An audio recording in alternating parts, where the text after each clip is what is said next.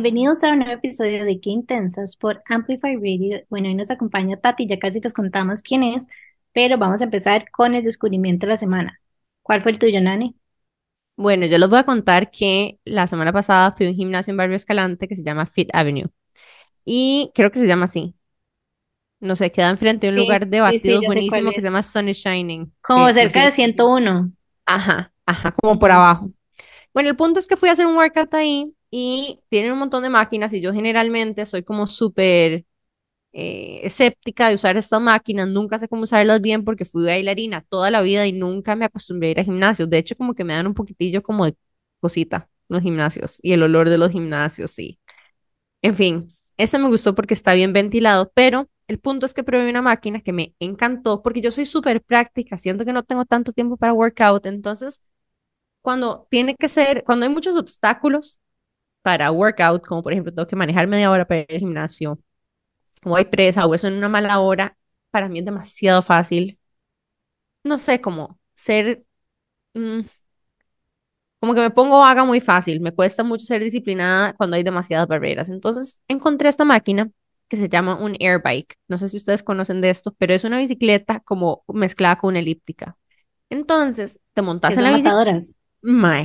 Entonces, Ajá. te montas en la bicicleta, tiene como las barras de los brazos para la elíptica, pero la cosa es como que la bicicleta, conforme vas pedaleando, tiene un abanico que hace resistencia en, el sentido contrario de lo que estás haciendo bicicleta. Entonces sentís que literalmente estás moviendo como, como, no sé, como algo demasiado pesado hacia adelante mientras te cae un chorro de aire en la cara. Entonces, además, como que no te das cuenta el calor que está haciendo, pero la resistencia sube conforme vos vas pedaleando más rápido. Entonces, hice intervalos de 45 segundos. O sea, no se imaginan el cardio workout que son 45 segundos en esa máquina. Y entonces estaba hablando con el entrenador que dice que básicamente puedes hacer un workout de 8 minutos y estás done for the day, porque haces como puro interval training de alta resistencia en esa bicicleta. Y yo, o sea, este es como mi sueño hecho realidad, ¿verdad? Hacer un, un workout equivalente a 45 minutos de cardio en 8 minutos. ¿Vos la has usado, Jimmy? Sí, creo, creo que es la que estoy pensando en Gold Gym, como que, Ima, era demasiado fuerte eso. O sea, era Es de- como, para mí era una pesadilla más bien. Porque o era sea, como la última parte del workout que el persona me ponía como a hacer cardio heavy ajá, y, y era terrorífico. O sea, uno fijo se workouteaba maravillosamente, pero era agotador. Entonces me imagino que es la que la misma que A mí me pusieron a calentar ahí, entonces como que hice un circuito de calentamiento ahí y, o sea, en un minuto ya estaba súper caliente porque de verdad es súper intenso el workout. Así que bueno, si no la conocen, se llama un air bike o bicicleta de aire y creo que hay gente que la distribuye aquí porque obviamente pregunté si la podía comprar y me dijeron que sí. Así que si quieren un workout o si existe, pregunten si existe en el gimnasio de ustedes y la prueban para que vean el éxito que es ese workout.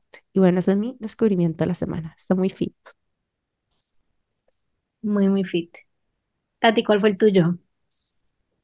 Ahora, yo creo que eh, por lo menos descubrimiento de las últimas dos semanas es algo que me ha pasado. Tuve un, un hijo hace como cinco meses y ahora ando por todo lado caminando. Yo vivo como a tres, cuatro cuadras de mi mamá y yo lo que me he dado cuenta últimamente es que en Costa Rica no hay pasos, por lo menos en San José no hay pasos peatonales. O sea, es increíble. A mí me, me impresiona porque nosotros vivimos, o sea, un área que es, pues, por vamos a ser relativamente bastante, o sea, que la gente le gusta caminar y es increíble, los carros aceleran cuando me ven a mí y yo caminando ahí con, con el bebé y nadie bebé. para.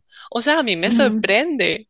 Y yo, entonces ya ahora, de, ya estamos viendo cómo, o sea, quiero ver cómo hacer porque me, me parece impresionante. O sea, no puedo ir al supermercado caminando, aunque me queda a cinco cuadras no puedo ir porque tengo que, tengo que cruzar cuatro carriles a la misma vez, o sea, digo un tirón, y con un bebé uno ya nunca hace eso.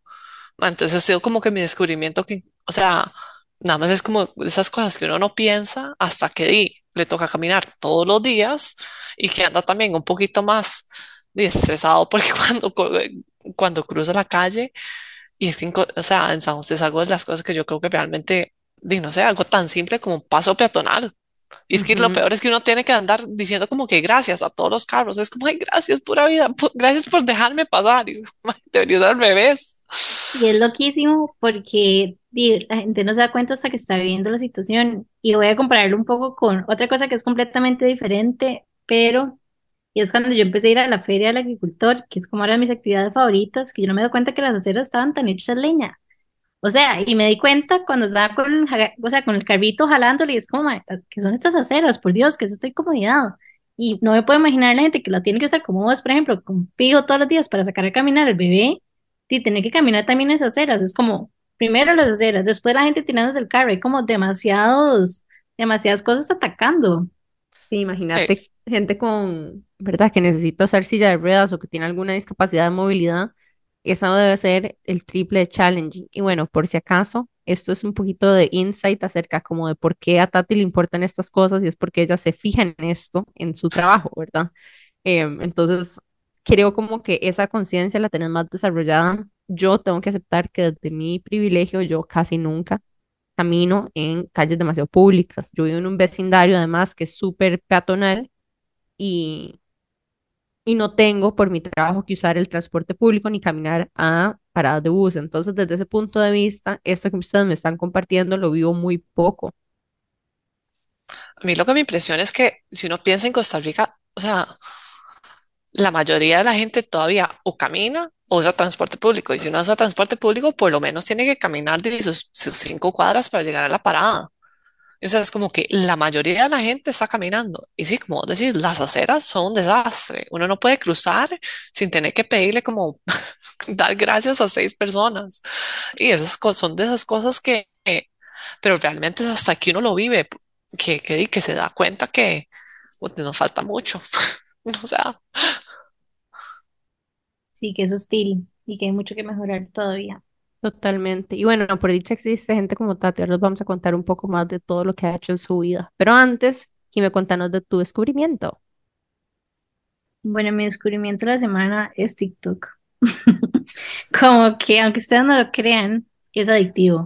O sea, como que yo no tenía TikTok, no nada, solo Instagram, me encantaban los memes. Yo- o sea, vamos a ver, Instagram yo lo uso porque me encanta como seguir como a gente tipo yo un pueblo y gente como súper chiva, como que me inspira. O sea, está como súper, súper filtrado. Y no es tanto como por el chisme de ver quién está haciendo no sé qué. O sea, de hecho, la mayoría de gente que sigo ni siquiera es como conocida. Pero me di cuenta que TikTok es mejor porque hay demasiadas más cosas y como que el algoritmo te llega a conocer tanto que todo lo que te presenta es como súper interesante y como que siento que es demasiado fresco y como que esta nueva generación es como, no sé, es como todo siento que es como más fun. Entonces estoy como obsesión TikTok en este momento. Highly recommend. No sigo a nadie, a nadie. O sea, no tengo ni un solo follower, no sigo a nadie. Pero solamente estar como ahí scrolling, es- no sé, me parece que ha estado muy fun y que es contenido a veces como muy diferente al de Instagram. Por ejemplo, hay una cosa que se llama como los dupes. Entonces es como en Sephora que de tal crema que es súper mega expensive y cuesta, no sé, ¿Los 50 qué? dólares, whatever. Entonces es como la versión de farmacia que cuesta 10 dólares. No entendí, no como, entendí. Explíquemelo otra vez para gente vieja. o sea, básicamente ellos van, entonces están como estos bestsellers de Sephora y todas esas tiendas super mega top, ¿verdad? Que igual amamos. Entonces llegan y ven como cuáles son los componentes y básicamente como que te presentan el dupe, como el gemelo, digamos. Entonces Ah, se como la como tipo dupla, CVS genérico. El Exacto, genérico. entonces es como el dupe de yo no sé qué, lipstick está el otro, y llegan y por ejemplo se pintan la mitad de los labios con el original y la otra mitad con el dupe, y, o sea, el rajado es igual. Entonces como que en general es como un ejemplo, pero como que me parece una plataforma como muy, Más como divertida. fresca y divertida en general, como que a veces sí Instagram siento que se convierte un poco como, todo un toque como más pensado y más planeado y más estético y más todo, y como que esa nueva generación como que revuelca Le todo vale todo. A mí lo que me ha gustado demasiado TikTok, en realidad yo veo como TikTok videos en Instagram, porque no tengo TikTok, pero me encanta ver videos de TikTok en Instagram y es como, o sea, ah, no puedo creer que tanta gente se haya animado a ser feo en redes sociales, a bailar, o sea, como Es les increíble. vale, hacen lo que sea. Eh, o sea, hasta gente que no baila se manda ahí. Vean, fun fact, Tati y yo bailamos por más de 10 años, ¿verdad? Información oficial, o sea, de verdad. Este, y nunca en mi vida, o sea, lo más que hacía, yo por lo menos, no sé usted, Tati, pero de bailar en una fiesta de Navidad de la familia. Era como, bueno, ustedes que vayan, hagan la coreografía. Ay, no, Tati, ¿se acuerda que para una Ay, no. fiesta de No, no, cumpleaños yo del salón de patines hicimos De mi hermana. una, de su hermana hicimos un show de Britney? Bueno, Britney. Cada uno se vistió como una Britney distinta. Hicimos un show de Britney. Yeah. Ay, Ay, ma, es Dios. yo he Britney bajado, forever. yo he bajado TikTok como tres veces y me vuelvo tan adicta que lo tengo que borrar como a los dos días. O sea, Es es, demasiado adictivo. es demasiado, es lo que decís vos, o sea, el algoritmo es demasiado bueno. Es demasiado bueno. Pero como que en estos días he estado como dealing con demasiado y como que ocupaba numb demasiado. Entonces ha sido como el remedio perfecto porque literalmente se me pasan las horas Puro entretenimiento. Exacto. Así que highly recommended. Exacto, todo el mundo adicto No cuando ocupan ser productivas. Ahí no. Cuando ocupan como nada más irse en su mundo, hagan eso. Bueno, y para contarles un poco de nuestra invitada de hoy, es una de mis muy, muy buenas amigas, Tati. Em, se llama Tatiana Peralta Quiroz y es como una superwoman. Tati, aparte de tener una licenciatura en matemáticas aplicadas en planificación urbana de Harvard, tiene una maestría en ingeniería de transporte del MIT. Tati empezó a trabajar para el Banco Mundial en el 2013 y ha trabajado en los equipos de Latinoamérica y globales en temas de transporte. Ha trabajado por todo este tiempo en el banco, donde se ha enfocado en operacionalizar y probar el uso de los datos digitales, análisis y tecnología innovadora en proyectos de, tra- de transporte. También trabajó como asesora principal en la Oficina Presidencial de Costa Rica y lanzó Quinto, que es una, la plataforma de movilidad con un servicio de suscripción multimodal. Hasta ayer trabajó como especialista senior de transporte en el equipo de transporte de Asia e India del Banco Mundial, dirigiendo esa unidad em, que se enfocaba en proyectos de tecnología digital, estrategias de descarbonización y modernización del sector de camiones. Y hoy en día, Tati también es mamá de Río, que es un bebé divino de tres, cinco meses, Cinco. cinco Ya meses, sí. Em, cuando llegó a Costa Rica tenía tres, ¿sí o no? Sí, sí, sí, sí. Creo que por eso es que lo tengo. Y justamente estábamos hablando estas semanas que estaba aquí Tati, em, como de específicamente un tema que me parece importantísimo tocar en este espacio, y es esa idea de, o esa presión de ser supermujeres. Y creo que Tati resonó con ese tema. Así que bueno, bienvenida Tati y gracias por abrirte a hablar de esto y esperamos que muchas cosas más en este espacio de Qué Intensas. No, más, más bien demasiadas gracias estar acá. Y, y sí, poder compartir un poco del proceso en que he estado los últimos, digo, la vida, pero los últimos meses, que la verdad ha sido más, más cambio de lo que esperaba. O sea, uno espera que es así como tiene un hijo, viene, cambia un par de cosas, cambia la rutina, pero vuelve y wow, el, la verdad es que el cambio mental, profesional que me ha llevado los últimos par de meses, muchísimo más difícil de lo que, que esperé, tal vez de ingenuidad mía, que uno piensa que, que ser estrés, que todo es un proyecto y lo hacen cinco meses y ya salió, nueve meses y perfecto, ya, y volvemos a vida normal. Y ha sido un periodo bastante interesante, así que sí, feliz de hablar con ustedes. Bueno, y entonces estos temas que queríamos tocar con Tati, como esa, ¿verdad? Esa presión por siempre querer ser mejores, que es algo que yo creo que muchas mujeres compartimos porque queremos ser excelentes profesionales, excelentes mamás, excelentes amigas, excelentes hijas, excelentes, ¿verdad? Y esa se vuelve después como, como un poco de esa zanahoria que se vuelve inalcanzable porque empezamos a ponernos estándares tan altos que se hacen de alguna forma como, no sé, inalcanzables, así como lo dije. Entonces, bueno, ese y muchos temas más vamos a hablar en el episodio de hoy. Nos vamos a ir a un breve corte comercial y en unos minutos volvemos con más de Tati aquí porque intensas en Amplify. Ya volvemos. Qué intensidad. Bueno, estamos de regreso con Qué Intensas por Amplify Radio y hoy nos acompaña Tati. Y yo quiero empezar preguntando en qué, o sea, en qué mundo uno decide estudiar matemáticas aplicadas al planeamiento urbano. O sea, como que se me ocurre como alguien quiere ser doctor, veterinario, como cosas tal vez un poco más tradicionales, pero ¿cómo descubriste vos que esto existía?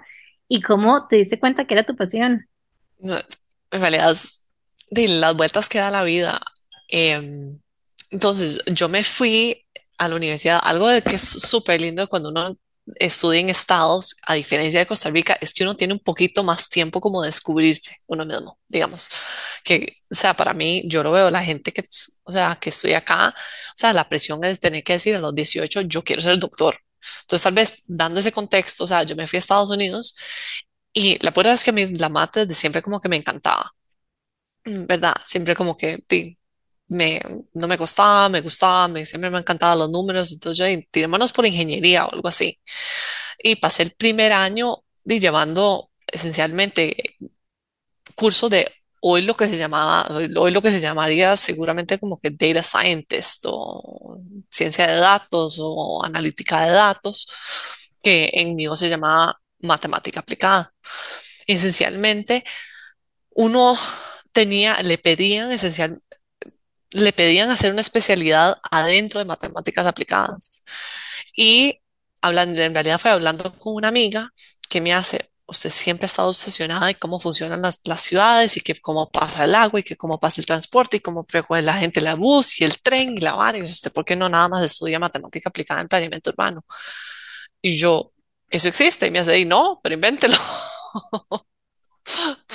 Y, y literalmente, entonces, eso fue los- lo, lo que fue súper chiva, porque en la U lo que fui es, fue a hablar con todos los, los profesores que enseñaban planeamiento urbano y todos los que se ens- enseñaban mate aplicada y esencialmente les, les enseñé un plan y yo, vea, si usted, para las ciudades se, se utiliza muchísimo análisis de datos, se tiene que hacer muchísima planificación y me dieron, me dieron chance de que esencialmente por De primera vez en su ese propia entonces carrera. Sí, sí, sí, más o menos. Em, y mi papá me vio con ojos de loca, literalmente, me dijo, como, "Ey, te estoy mandando a Estados Unidos y vos vas a venir a planificar buses. O sea, le casi le da un paro. Y yo, sí, me parece súper chido. Y la pura verdad es que en ese entonces, o sea, las presas empezaban a vivir en Costa Rica. Y es medio, es medio vacilón ver cómo mi carrera se ha vuelto como que muchísimo más relevante en los años. Entonces, o sea, fue, fue realmente bastante como random. O sea, y terminé estudiando porque, porque la verdad lo que me encantaba. O sea, pasaba todo el día diciendo que cómo, de cómo funciona el tren, por qué tiene que llegar a estas horas, por qué tiene que pasar por ahí, cómo se organiza eso. Y me empecé metiendo más y más. Y di, es la verdad lo que di, lo que me encarga, lo que ahora me he enfocado los últimos 15 años. Entonces, o sea, mi día a día en hasta hace cinco años, hasta hace cinco meses, mi día a día era de, de- de planificar proyectos de infraestructura. Entonces, por decir que Delhi, porque estaba trabajando en India, necesita un sistema nuevo de, de trenes. Entonces, es ayudarlos a planificar todo desde, ok, cuáles deberían ser las frecuencias, cuál debería ser el costo de la tarifa, hacer proyectos muchísimo más em, que todo eso lleva un montón de modelaje de números y después hacíamos toda la parte que era más como por decir consultoría y uso, uso de data y analítica, entonces de, agarrábamos por decir eh, los celulares, entonces decíamos, ok, ¿cómo es que se mueve la gente? ¿Cómo se está moviendo la gente en la ciudad? Entonces, ¿cómo podemos empezar a desarrollar patrones de esos movimientos y entonces planificar un sistema de buses? Que entonces sepa a dónde se está moviendo la gente y, y planificar mejor para eso. O qué pasa cuando eh, hay inundaciones. Entonces podemos agarrar, o sea, entonces agarramos imágenes de la ciudad, podemos ver qué partes se están inundando, combinamos eso con, con análisis de datos de celulares y entonces como empezamos a ver un poquito como cómo se mueve la gente.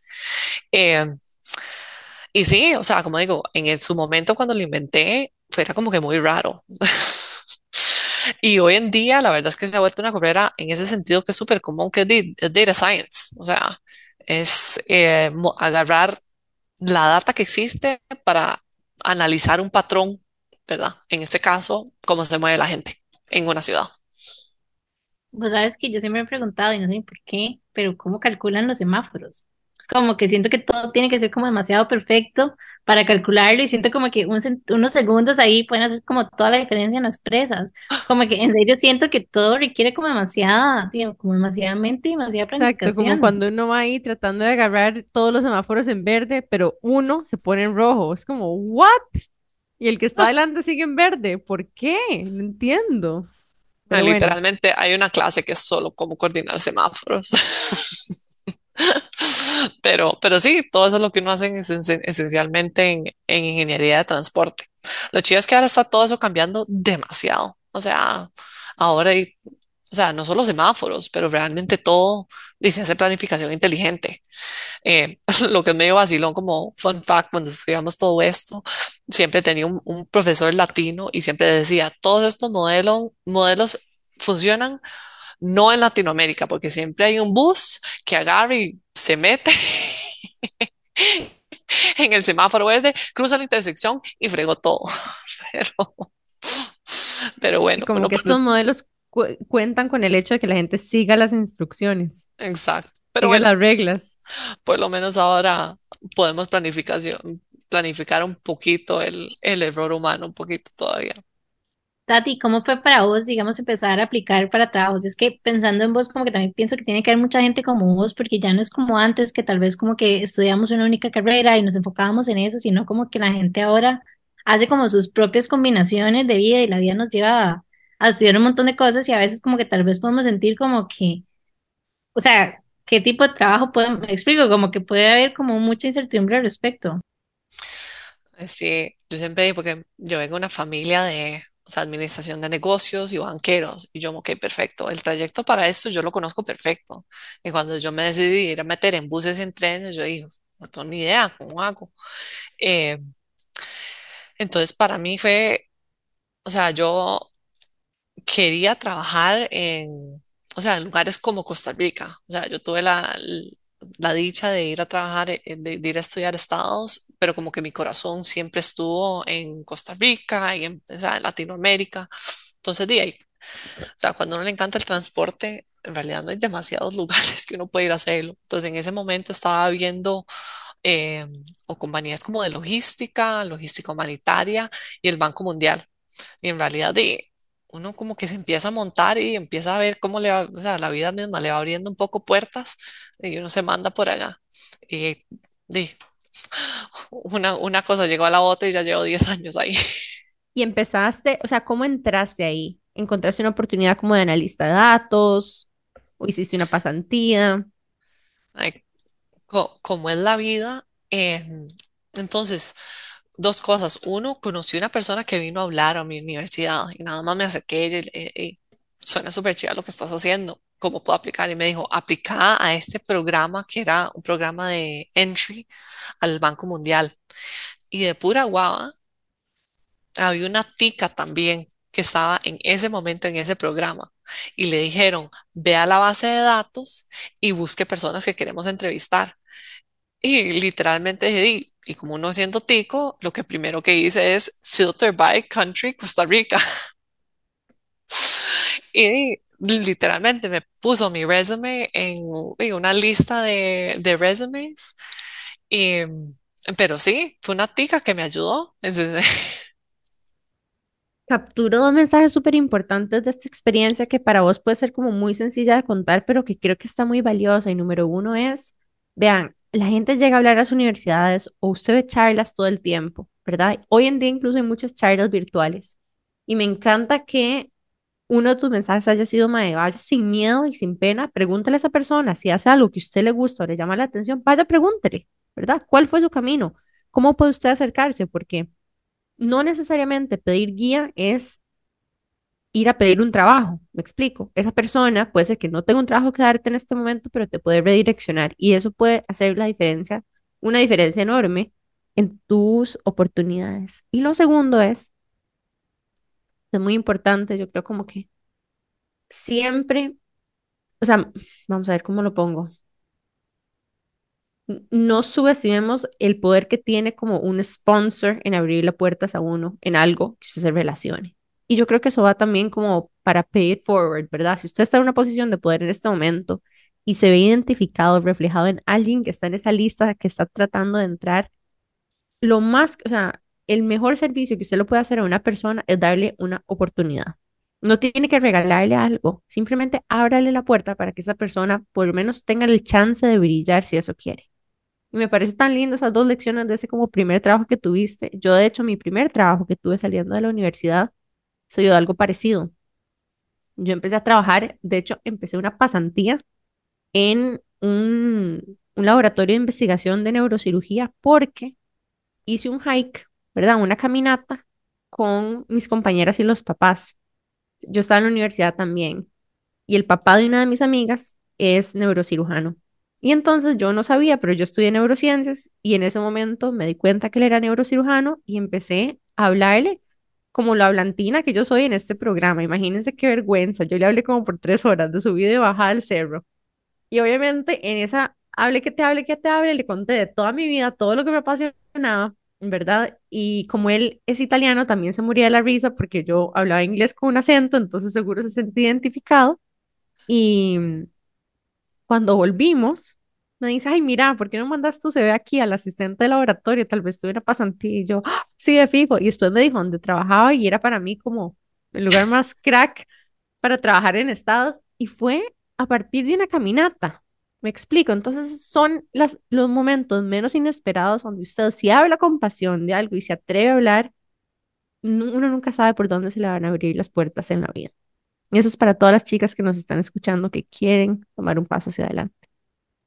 Pero bueno, entonces, algo a lo que estás diciendo y es como que también no necesariamente tiene como que pasarte en el momento, como tal vez en tu caso pasó, digamos.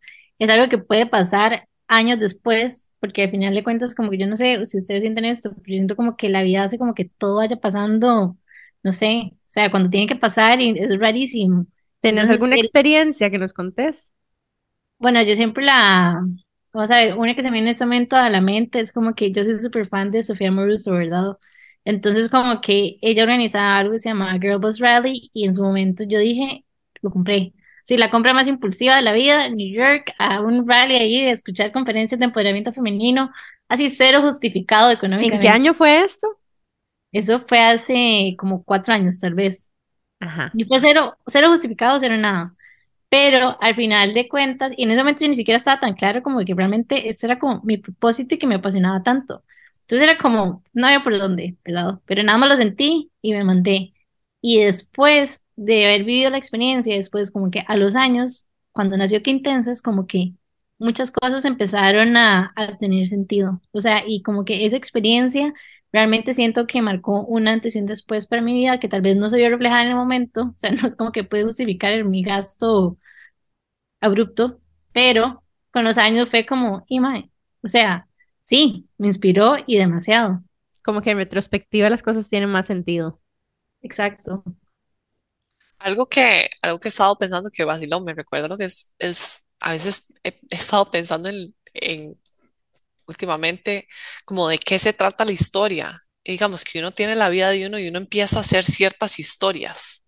Entonces, se imagina, es, ok, esta es la lucha grande y, uno siempre se imagina así, igualito que las películas, ¿verdad? Ok, esta va a ser la lucha porque, ok, uno pierde dos partidos y el próximo grande lo va a ganar.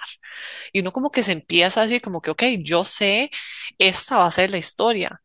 Y un poquito como que mucho lo que he pensado, y no sé si se va a traducir bien, es como que uno no sabe cuál es la historia.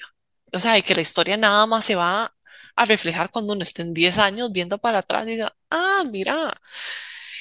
O sea, nunca se trataba de, no sé, trabajar en, para mí, digamos, haber tenido ese brete o estudiado eso, como que uno a veces no le va encontrando, pero, pero hay como que seguir para adelante, como que en ese sentido, o sea, la historia tuya de ir a New York, al final no se trataba de ir a New York, era que eso en cuatro años después te iba a conectar con algo más. Y como que uno a veces siente eso, como que cosas tienen que tener su principio, medio y final en un tiempo predefinido, como que, ok, yo sé qué va a pasar en estos próximos tres meses, estos próximos tres meses tienen que ir así.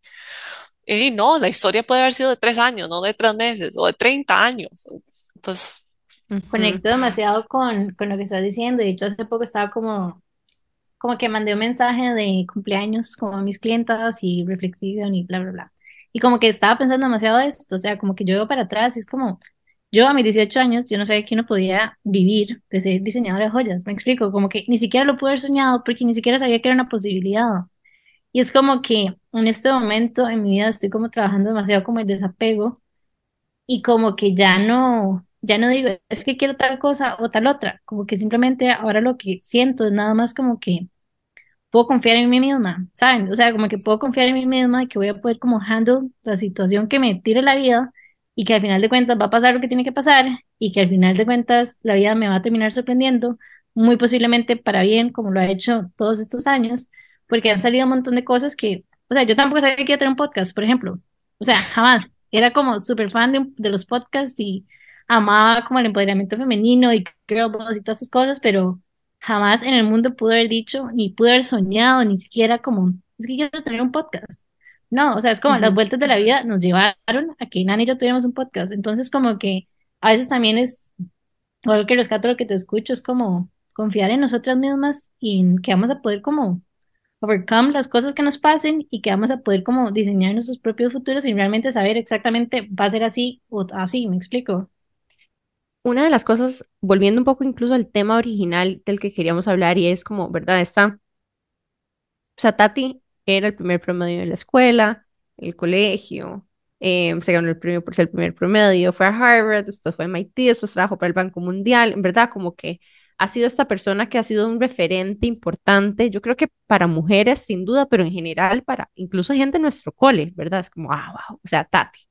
Em, y, o sea, a veces siento que esa, y, y yo me identifico en el sentido como de que, bueno, Tati y yo nos hemos siempre como identificado a partir del hecho como de que somos más estudiosas, ¿verdad? Nos gusta, nos gusta la U, nos gusta la escuela, como que perseguimos metas muy ambiciosas.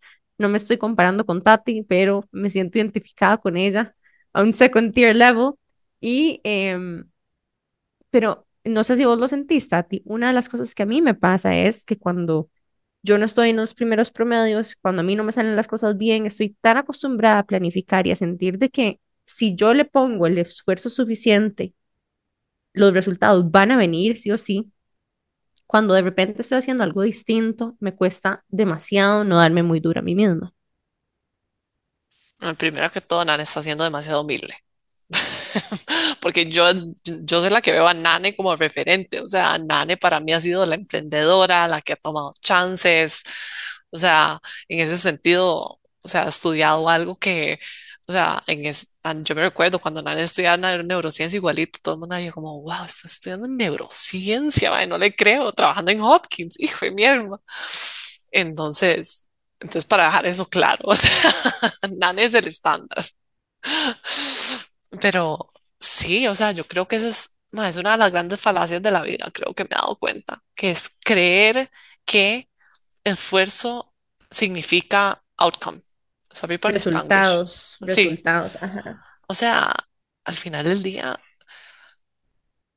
es- esfuerzo más suerte. O sea, hay que tener esfuerzo para tener resultados, pero esfuerzo no es lo único para tener resultados. O sea, em, y creo que es- eso es una, eso es una historia que uno se come muy fácilmente cuando es, cuando es joven y después pasa la vida y uno se da cuenta que no, di, uno trata lo mejor igual y, y a veces no, no salen las cosas y en realidad yo creo que uno se come el, sí, se come el cuento de que, que eso funciona a veces y como digo, no, no es que el esfuerzo es inútil, o sea, claramente hay que esforzarse en las cosas pero no es lo suficiente. Y creo que uno le pasa después porque cuando no salen las cosas, como se ha comido el cuento siempre de que esfuerzo es igual a resultados, entonces si no hay resultado, era que le tenía que poner más. Y eso entra como un, es un ciclo vicioso de, de que siempre le tengo que poner más para que salga el resultado. Y al final del día, di sí, hay que entrar un poco, a veces, a veces pega dura esa realiza- realización. Una de las cosas que estaba discutiendo con mi psicóloga en estas semanas es precisamente, ¿verdad? Como que, ¿qué pasa cuando yo de alguna forma estoy en una posición vulnerable y tengo como que salir adelante? ¿Ok? Como que, no sé, estoy como uno de esos valles de la vida, ¿verdad? Donde you have to figure stuff out. Tienes que salir de eso de alguna forma. Pero continúas con esta mentalidad de carencia y crees que más bien tenés que, digamos, trabajar el triple duro para sacar, salir de esa situación.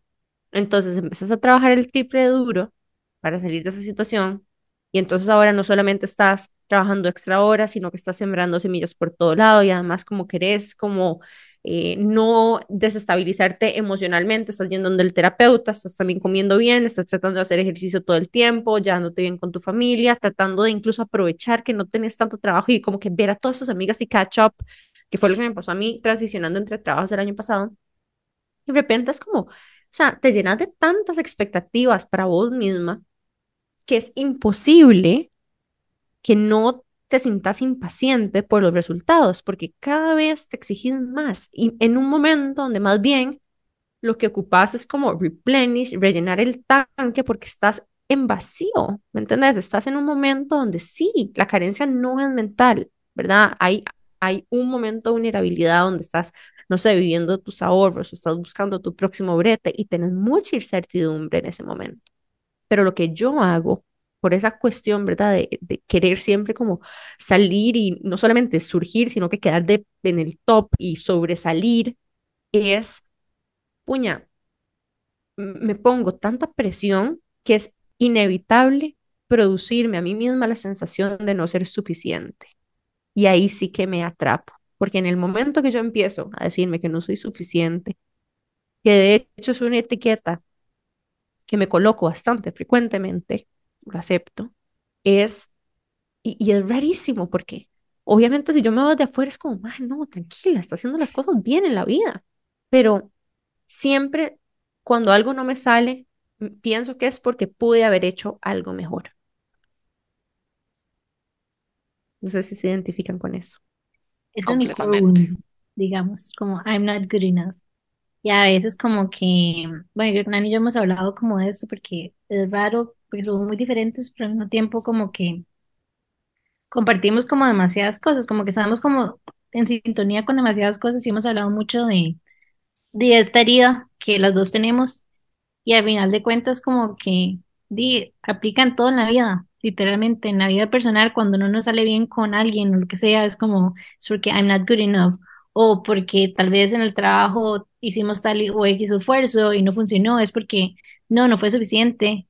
Entonces como que conecto demasiado con esto, pero quería agregar algo también, y es como que a veces, no sé, puede que sea como mi nuevo mindset hippie o whatever, pero es como que a veces también es como la vida diciéndonos como por ahí no es, ¿saben? O a veces como que ya es como la manera en que lo estoy tratando como de percibir, porque a veces también pasa como que no tenemos que poner tanto esfuerzo y las cosas fluyen demasiado. Entonces no estoy diciendo como que no hay que esforzarse, siempre hay que esforzarse, pero también a veces es como leer un poco como el entorno y a veces como que estos como mini atropellitos que tenemos, también ahora los estoy viendo como también como la posibilidad de redireccionar y ver como tal vez otras posibilidades que yo no estaba viendo ahí porque tal vez estaba también como un poco cegada en que se tiene que ver así, porque así fue como lo planifiqué y así, na, na, na, sino tal vez como abrirnos un toque más. ¿Qué consejo le darías vos, Tati, a una Tati menor cuando las cosas no le salieron como planeado? Mm. Nada más empieza a ir al psicólogo temprano, tranquila. mejor consejo. No se espere esos extra 10 años, estamos tranquila. Vaya antes al psicólogo. Ay, no, esos son, son, son heridas que vienen, son, son, que vienen deep. Sorry por mis spanglish otra vez. Em, son duras, son duras y, y no es, y hay que trabajarlas, o sea, hay que trabajarlas mucho. O sea, no, no se cura en una hablada, no se cura en nada. O sea, yo hace mucho lo pienso, como que, ¿qué me podría haber dicho yo a los 22? O sea, a los 20, o sea, cuando uno está ahí breteándola y todo. Y, y sí, o sea, nada más pegada en ese como, como un teléfono chocho. Más esfuerzo y se van a salir, más esfuerzo y se van a salir. Si usted no es suficientemente perfecta, no va a recibir amor. O sea, para mí está hasta un punto personal. O sea, la verdad es que para mí ese, ese cuento a nivel personal me lo comía mucho, me costaba demasiado, me costó demasiado salir de él. Entonces, no es nada, o sea, no es nada más a nivel profesional, pero ese cuento puede destruir mucho y a mí me costó muchísimo. Em, entonces, ¿qué me diría a mí? Tranquila. No sé, Dios, va a ser una historia, va a ser dura, pero y, y por más, o sea, por más cliché que suena, es como, you're good enough, tranquila. O sea, em, pero hay que vivirlo a veces. Y uno por dicha puede tener gente que, que se lo viene a reforzar y que se lo viene, pero, pero hay que vivirlo, hay que sentirlo. Y, todos esos son procesos, procesos que, que se llevan, pero, pero realmente, porque yo me he hecho es mu- mucho esa pregunta, ¿qué me podría decir? O sea, ¿qué serían las palabras mágicas que me podrían como snap out of it? Y, y todavía no las he logrado encontrar. Yo creo que para mí sería algo así como, como que una combinación entre todo va a salir bien y em, eso es algo que Tati y yo hablamos mucho como de, como de ser valiente, ¿verdad? Ser valiente, tomar esas decisiones que, que a veces se sienten como muy intensas. Nosotras dos nos fuimos a los 17. Bueno, usted ya había cumplido 18. 18 yo. Yo me fui en los 17 em, y nos fuimos como el mismo año, Tati y yo a estudiar afuera. Y después de ese tiempo me pasé a vivir a otra ciudad. Y después de eso me fui a vivir a Europa sola, a, a trabajar. Después de eso me volví. Y yo creo como que todas esas como decisiones colectivas, puña, para una carajilla de 24 años, irse a vivir a Francia, o sea, haberse autoenseñado francés, hacer una maestría, irse a vivir sola ya, ahorita yo digo, puña, qué, qué atrevida, ¿verdad? Como que, o sea, yo de grande nunca, fue como cuando me tiré de paracaídas, yo dije, ¿por qué? Why, ¿verdad? O sea, ¿por qué hice eso? Em, no tiene tanto sentido para atrás, no fue tan lógico, pero, pero de ahí lo hice, ¿verdad? Y, es parte de eso y, y, siempre termina empezando, o sea, vamos a ver, la, la conversión empieza por ser valiente a tomar estas grandes decisiones, como la que vos hiciste, Tati, recientemente, de renunciar y de la cual estoy muy orgullosa, porque obviamente eso fue muy difícil.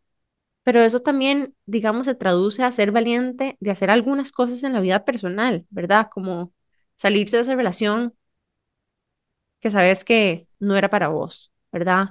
O, no sé, eh, ponerle límites a algún pariente tuyo. Em, y son decisiones que al final uno dice, puña, ¿cómo puedo? En mi caso, por ejemplo, siempre he sido mucho más valiente en lo profesional que en lo personal. Y una de mis misiones más recientes de vida ha sido cómo traigo todo ese coraje para más bien autoafirmarme a mí misma. O sea, cómo es que defiendo cosas tan grandes, ¿verdad? Grants de muchísimo dinero ante el gobierno de Estados Unidos. Estoy dispuesta a escribir siete páginas de eso, pero no estoy dispuesta a tener a veces una conversación de media hora para algo que me hace bien a mí misma. No sé, me parece como muy irónico. Algo que a mí últimamente me ha ayudado porque es vacilón cuando vos lo decís, algo que es como que cuando uno es joven, la valentía creo que es, por lo menos a mí me venía más fácil. O sea, como que uno no piensa, no tiene nada que perder. Di, tengo 18, yo me voy a Estado, yo puedo hacer esto, yo me puedo ir a vivir ahí sola, no importa. Otra maestría, yo la quiero ir a sacar, me voy a ir para acá, me voy a montar en ese avión. Y, y, y uno al crecer como que a veces como tiene más que perder. Y a mí ese miedo, debo admitir, en los últimos par de años me ha empezado a, a parar más. Paralizar más, ajá. Y debo admitir, lo que, lo que ahora me digo yo es paso a paso. O sea, nada más, o sea, nada más toma el próximo paso. Y un día de esos me vacilón, estaba hablando con Nane, le decía, cuando en el cole, cuando, o sea, en la U, cuando empezábamos una clase, o sea, yo siempre veía como que el examen final y me empezaba así como estrés, como, y mae, tengo que Este cuento es buenísimo, este cuento es buenísimo. O o sea, sea, resúmenlo, o Tati. O sea, sea, y el punto es que no, no veía que tenía seis meses para llegar a ese examen final o un año para llegar a ese examen final. Entonces, es como que él no llega al examen final todavía, paso a paso. Tiene, como que el primer día de clase llegaba el sílabo y se iba al proyecto final de la clase, que iba a ser en seis meses, y se empezaba a estresar por el proyecto final de la clase. Y, y fue tan, fue tan mind blown, ese consejo me lo dio en un momento de crisis. Y dije, puta, puña, sí, tiene toda la razón, Tati. O sea, ¿por qué me estoy estresando por algo que viene si más bien todo este tiempo tengo para aprender cómo hacer eso? ¿Verdad? Entonces, es algo incluso que hablábamos en el episodio pasado con Mata, que las invito a que lo escuchen, ¿verdad? Cómo permitirnos jugar un poco más para ese proceso de aprendizaje y desarrollo. Y bueno, chicas, nos vamos a ir súper breve a un corte comercial, pero ya casi volvemos con más de Tati aquí porque intensas en Amplify Radio. Volvemos. qué intensidad. Estamos de regreso con más de Qué Intensas aquí por Amplify Radio. Bueno, Tati nos has estado contando su historia y yo quería preguntarte qué te llevó a vos a tomar la, de- la decisión, perdón, de renunciar. Me tomó mucho rato. Tengo dos años pensándolo en realidad. Em, y digo, un poco como lo que estamos hablando ahora, la verdad es que mucho coraje. La verdad es que estoy muerta del miedo. Si lo pongo, o sea, si- siendo así completamente sincera, estoy completamente muerta del miedo. Eh, pero hace demasiado rato quiero esencialmente empezar, em- o sea, emprender, hacer el emprendedurismo y empezar una compañía propia. Y me ha tomado, la verdad es que muchísimas conversaciones, y como muy relacionado con lo que estamos hablando, yo creo que siempre decía, bueno, si voy a renunciar, tiene que ser porque tengo así, billion dollar idea, la idea del próximo Amazon. Entonces, obviamente, cada vez que yo pensaba, "Ah, o sea, ¿qué es esa idea? Di, me paralizaba, no podía hacer, no podía hacer nada. Y yo creo que, o sea, con mucho, o sea, apoyo, la verdad, y también como que llegar a pensar, o sea, no tiene que ser la vara, o sea, más, la mejor vara del mundo. Em, puede ser algo, puede ser pequeño, puedo fracasar 10 veces y tal vez hacer algo en la, en la onceava, y si esa onceava no es gigante, genial. Entonces, llegar a esa realización que esa podría ser mi historia, yo creo que fue lo que realmente me empezó a dar el coraje de decir, "Di, sí, tratemos. Y lo otro que pasó fue, em, tuve a mi hijo y uno se empieza a volver muchísimo más, ¿cómo es la palabra? O sea, selectivo de en qué va a gastar tiempo.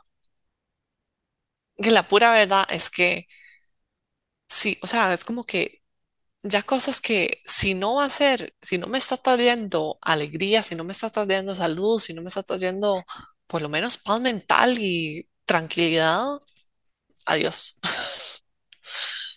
Entonces, la verdad es que las dos cosas coincidieron porque sí realmente, o sea, es una decisión que llevo pensándola dos años realmente. Eso es lo que me tomó. Dos años de decir, la verdad es que quiero algo nuevo, a decir, ok, tengo suficiente coraje para, para presionar ese botón y decir, sí, sí, lancémonos algo nuevo y puede fracasar y puede fracasar muchas veces, pero ojalá, tal vez, tal vez encuentre algo nuevo. Tati, ¿usted en qué es mala? Puede empezar por demasiado. No tomar se dice, riesgos, no lo hago, pedir no hago lo que soy mala. Pedir ayuda, fracasar. Mira, es que lo evito, lo evito, o sea, me da miedo. Entonces, desde todo, desde, yo siempre lo decía, para mí no, no hay nada más, digo, eso es algo que puede sonar tonto, pero no hay nada que me daba más pena que jugar, fútbol- o sea, voleibol en la playa. O sea, y yo sé que eso es algo tonto, pero eso, o sea, es, ese es el nivel de que yo evito el fracaso, porque me da miedo, me da pena. Entonces, literalmente, yo me recuerdo fin no de año típico, fin, fin de año típico, no va a jugar y yo, yo paraba, yo no, yo no quiero esto. O sea, no quiero porque yo no soy buena y después hay un equipo que va a ver, Tatiana es bien mala. Entonces, eso es para decir, soy mala un montón de cosas. Lo que soy buena soy evitándolas. Y yo creo que por primera vez estoy diciendo, Daisy, entremos a lo que soy mala, entremos a lo que no conozco, entremos a lo que me puede sorprender. Y un poquito medio vacilón, estaba hablando con, con mi jefe, que ha sido un súper buen mentor y la verdad es que le tengo demasiado precio y yo se lo dije así, o sea, si yo me quedo en, en esta institución, yo sé exactamente qué tipo de profesional voy a ser en 10 años. O sea, le puedo decir exactamente cómo voy a hacer, qué proyecto voy a tener. Y la verdad es que lo que quiero es que quiero que la vida me sorprenda un poco. Quiero tener miedo de hacer cosas que no sé cómo hacer. O sea, montar, montar planes de negocio, hacer planes comerciales. O sea, totalmente step out of my comfort, de la, de la zona de confort. Em, Me entonces, encanta que siento que estás como nuevamente como en esa etapa, como en la U, parecida, donde estás como inventa- inventando, perdón, como tu propio camino, literal. sí, ojalá que salga tan bien como salió esa vez. Pero puede ser que no, que está bien. Sí, y yo creo que eso es como una de las cosas que, que incluso te invito a que durante ese momento, ¿verdad? Reach out. eh, obviamente puede ser a nosotras, pero puede ser cualquier otra, incluso emprendedora, ¿verdad? O emprendedor que ha pasado por todos estos como, ¿verdad? Esta montaña rusa de, de experimentación, porque eso es lo que es, ¿verdad? Son experimentos. Y esa Y es una forma que a mí, que a mí me ha ayudado mucho, porque, bueno, en el laboratorio em, como que yo he dicho esto antes, como que si a vos uno de tus tres experimentos te sale bien, es un éxito. Estás acostumbrada como a que los experimentos nunca salgan en la primera y como que tenés que pulirlos y optimizarlos para como que la vaina salga, ¿verdad? Y como que yo estaba súper ok con eso en laboratorio. De repente salgo y en la vida real no se puede experimentar. Quería que me saliera todo perfecto en la primera. Entonces como que fue muy cool darse cuenta como, o por lo menos verlo como un experimento, ¿verdad? Entonces, o sea, para mí esa palabra tiene mucho bagaje. El experimento, o sea, es un, es un diseño que yo planeo para tratar de llegar a esto y cuando algo no sale, no necesariamente le echo la culpa al resultado, sino que primero me voy a pensar que tal vez el experimento no estuvo como tan bien diseñado. Entonces rediseño el experimento en vez de tomar el resultado de ese experimento como una conclusión final. Bueno, a mí me ha ayudado mucho eso. Hay que, sí, es, es, es entrar en una etapa nueva de mi vida a donde tengo que ser muchísimo más cómoda con la incertidumbre, mucho, y, y sí, con el fracaso. Y, y la verdad es que con algo que se siente vulnerable para mí, con el fracaso público. O sea, con, con llegar y decir a los cuatro vientos, "Mae, quiero hacer una empresa. Y que puede ser que de eso no, puede ser que no salga bien. O sea, en realidad las probabilidades van a decir que no va a salir bien las primeras par de veces. Eh, y es algo que he evitado. Y, y por eso digo como que uno a veces, como más pasa el tiempo, más miedoso se vuelve uno a veces. Pero también podés o sea, te invito a que te acordes de que, ¿verdad? Estás en una etapa donde ya otras personas han pasado y te puedes acompañar. No vas a hacerlo sola, ¿verdad? Y eso es una de las cosas que para nosotras ha sido clave. Incluso este experimento del podcast es acompañarse de otra gente, ¿verdad? Como que em, no hacerlo sola, sino que acordarte que, que muchas de nosotras nos hemos reinventado también al cambiar de industria, al cambiar de trabajo, al ser de, de nuestra zona de confort.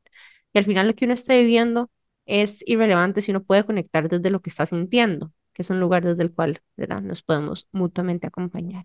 Y bueno, ya estamos llegando hacia el final de nuestro episodio y Generalmente nos tomamos este espacio para darle, em, no sé, apertura a nuestra invitada a que comente sobre su proyecto, sobre su emprendimiento o sobre algún tipo de proyecto o causa social con la que se siente identificada. Tati, ¿a quién quisiera mencionar? En realidad, digo, medio tiny, no, tema que no entramos mucho de la maternidad, le voy a dar un shout out a una organización que mi mamá está súper involucrada y esta es eh, Ciudad Mujer. Y, y medio ahora uno con un hijo empieza a ver, o sea, el, el esfuerzo que es para las madres y las mamás emprender. Y la verdad es que yo soy hiper orgullosa porque mi mamá fue empresaria cuando nosotros fuimos pequeños y genial mamá. Y ahora que todo, desde los últimos 15 años que todos nos fuimos de la casa, ella empezó a involucrarse muchísimo con ese pro- proyecto de, eh, de Sor María Romero que se llama Ciudad Mujer y lo que busca es apoyar a mujeres. Em, entonces, en la escuela, pero les enseñan inglés, les enseñan cómputo. em, así que es, es una, o sea, yo estoy súper orgullosa del brete que mi mamá ha estado haciendo. Se lo he dicho en privado y se lo digo público. Em, pero es una genial organización para, para que la gente vea y en realidad mujeres, porque lo que es es un apoyo tremendo a mujeres que necesitan ese apoyo. Y desde educación y lo pueden encontrar en www.ciudadmujercostarrica.org. Ahí incluso también pueden donar, ¿verdad, Tati? Los invito a todos que lo hagan. Es genial. Y Bueno, bueno, estamos, demasiadas gracias, Tati, por habernos acompañado hoy, por habernos contado tu historia. Demasiada valentía y demasiada suerte en esta nueva etapa. Ojalá que te permitas descubrir muchísimas cosas y que puedas crear también tu propio camino. Y bueno, ya saben, nosotros estamos todos los miércoles a las siete y media por Amplify Radio 955 y nos pueden encontrar en Instagram como Que Intensas Podcast y Amplify como Amplify Radio FM. La mejor manera de apoyarnos es compartir nuestros episodios, así que si saben o sienten que este episodio le puede servir algún ser querido o alguna amiga, por favor no duden en compartirlo. Y nuevamente, demasiadas gracias por haber escuchado todo el episodio. Nos vemos el próximo miércoles. Chao. chao. Chao.